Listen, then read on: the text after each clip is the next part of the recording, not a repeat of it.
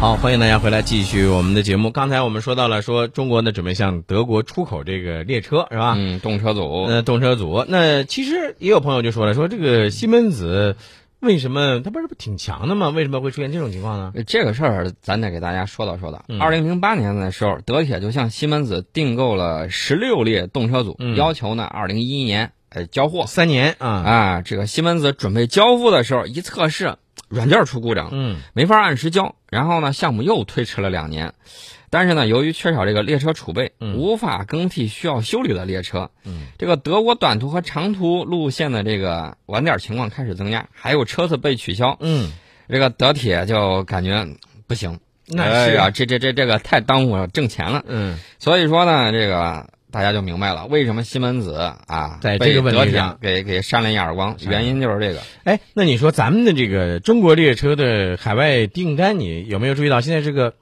越来越多？呃，非常多啊！光说近五年的啊，嗯嗯咱不说远的，光中国南车诸基公司呃都有在哪儿有斩获吧？南非、土耳嗯其、埃塞俄比亚、马来西亚有电力机车嗯的，也有城轨车辆的、动车组的，这些订单是三百亿人民币。嗯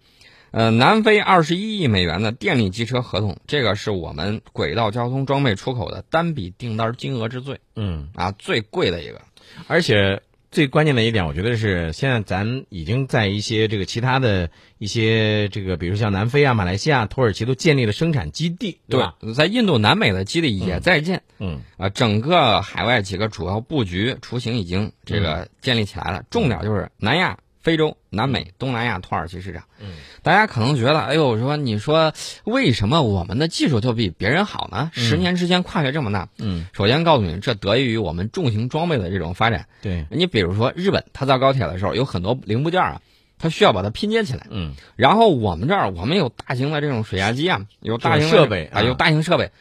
一个整件儿哐一下一砸，就 OK 了。你想一想，拼接的哪有这种一体化的这种结构强啊？而且这个从呃安全性、保证性上来说，这个整体式的也要比那个拼接式的要好啊。而且国外最喜欢提什么技术壁垒啊，知识产权。嗯你大家想一想，嗯我们造的工艺都跟你不一样、嗯啊，知识产权这块儿你得啊问我们。嗯，对，啊，看看我们是怎么弄的，嗯愿不愿意给你分享这个东西，是不是得掏钱？所以说，无论是从技术方面，嗯还是从这个你相应的知识产权方面，我们都是非常棒对的啊，而且价格低。大家要知道，同同样质量，嗯甚至更高的质量，价格比人家低四分之一。你说谁会选择哪一种呢？会选择那种贵的吗？都会选择这个质量又好、价格又便宜的呀。对不对呀嗯，所以说越南越南河内首条城铁也用中国列车了，这个价值稍微低一点，六千三百二十万美元。嗯嗯嗯，但是这也证明了咱们的这个在国际市场竞争当中的咱们的非常强的竞争性啊。，对，明年三月份儿，越南河内首条城铁就嗯正式投入运行了啊、嗯所以说这个项目还是非常快的。嗯，呃，除此之外呢，这个河内吉林到这个河东线的这个城铁呢，嗯这个初始项目投资总额是五点五亿美元。嗯，那么我们中国政府优惠信贷是一点六九亿美元。嗯，呃，越南方面投资是一点三亿美元。好，呃，说完了咱们的这个重型制造，包括咱们的这个列车出口啊，我觉得接下来咱们要说说装备的事儿了。其实装备的事儿，很多这个军迷朋友啊，特别的这个关心，特别的关注。为什么呢？因为我们可以了解到，我们强大的这个国防的军事力量呢，是在飞域的发展，对吧？啊，我看到这个微信顶上有这个朋友，相信明天他就问了说，嗯有什么好的多发点儿。其实呢，他这在前天的时候他就问我，嗯说到周末了，这两天有没有什么热点儿吗？嗯啊，你怎为什么不发了？我想周末你让我休息一下。其实周末的时候我在关注关注什么呢？关注我们的零五五，哎呦，我都期盼多少年了，对吧？嗯天天说，我盼望的是我们的零五五万吨大驱。那么美国的这个媒体啊，比咱的这个嗅觉还灵敏。嗯你说这天天没事干，老刺探我们干什么？ 他说，最新卫星数据显示，中国正在准备测试二战以来亚洲最大水面战舰。呃，说中国零五五型的驱逐舰实验平台基本准备就绪，嗯，然后我一看他那个照片啊，哎呦，这个实验平台我早看了，就是四月份的时候就看见了，嗯嗯呃，呈宝塔状嗯啊引申的一个剑桥嗯这么一个设计。那么外国啊，他喜欢把你这个东西挨个儿罗列，一月份、二月份、三月份都有什么情况时。间轴是吧？嗯，嗯然后呢，他看到这个一月份的图像就显示实验平台已经接近完工。嗯，其实呢，它这个实验平台大家知道，在南方或者说中南某省嗯呃某个地方，嗯，大家在网上会看到相类似的这种水泥平台。嗯啊，他做这个东西是干嘛使呢？你要知道，这个武器装备啊，它装到军舰上之后，电磁有一个兼容的问题。对啊，电磁之间这个不同的线路在一块儿，嗯它有一个相互干扰的问题，必须把这个事儿能做也好解决了啊。嗯印度这块儿是做不好的啊。 我这顺带是黑他一下。哎哎，嗯、既然说到了这个零五五，那咱也说了，它这种这个万吨大漆，有美国媒体之前有一种说法啊，说这个呢，呃，第一是能够和美国的宙斯盾啊媲美啊，这是第一，甚至能够超过宙斯盾。说是这个将会成功成为中国未来改变未来游戏规则的五大武器之一。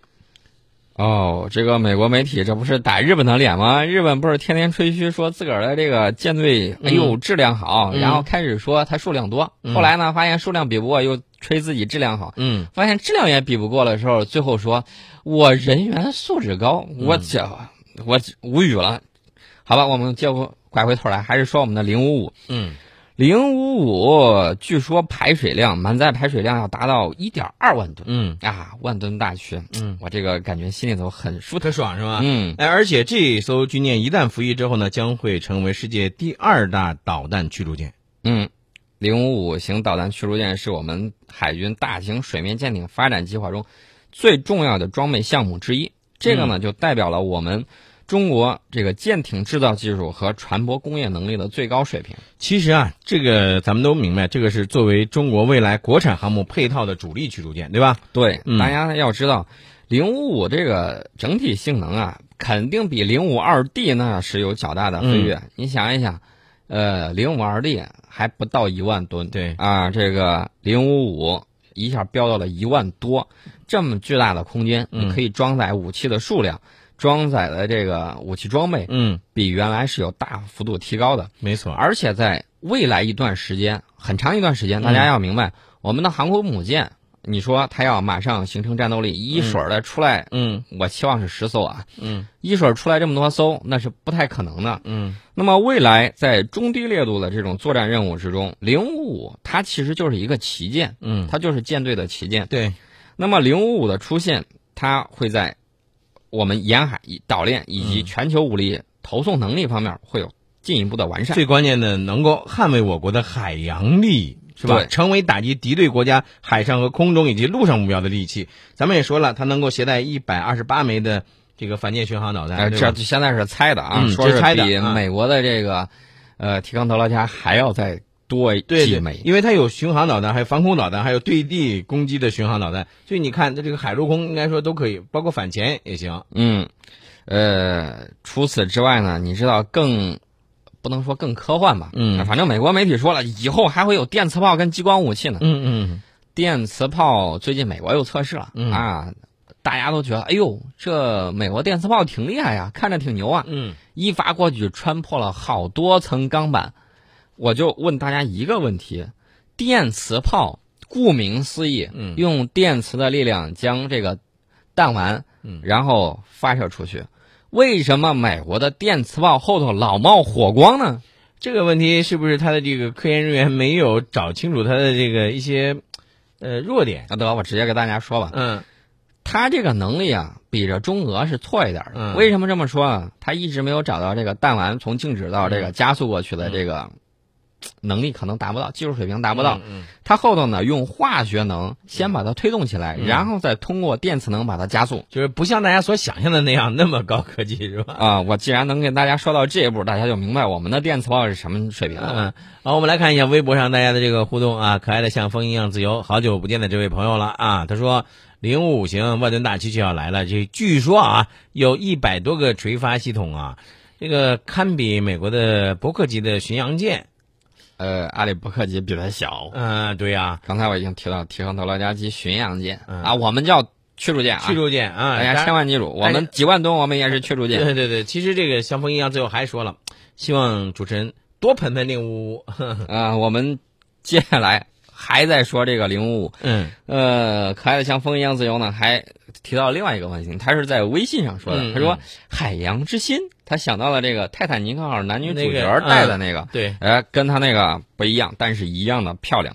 今天下午一定会让你们看到。嗯，那么我们的零五五呢，其实并非世界最大的导弹驱逐舰。嗯啊，会改变未来游戏规则这个说法呢，嗯系过度解读。嗯啊，这是我们的军事专家说的。为什么这么说呢？世界上美国散布一种言论，所谓的中国威胁论嗯啊，天天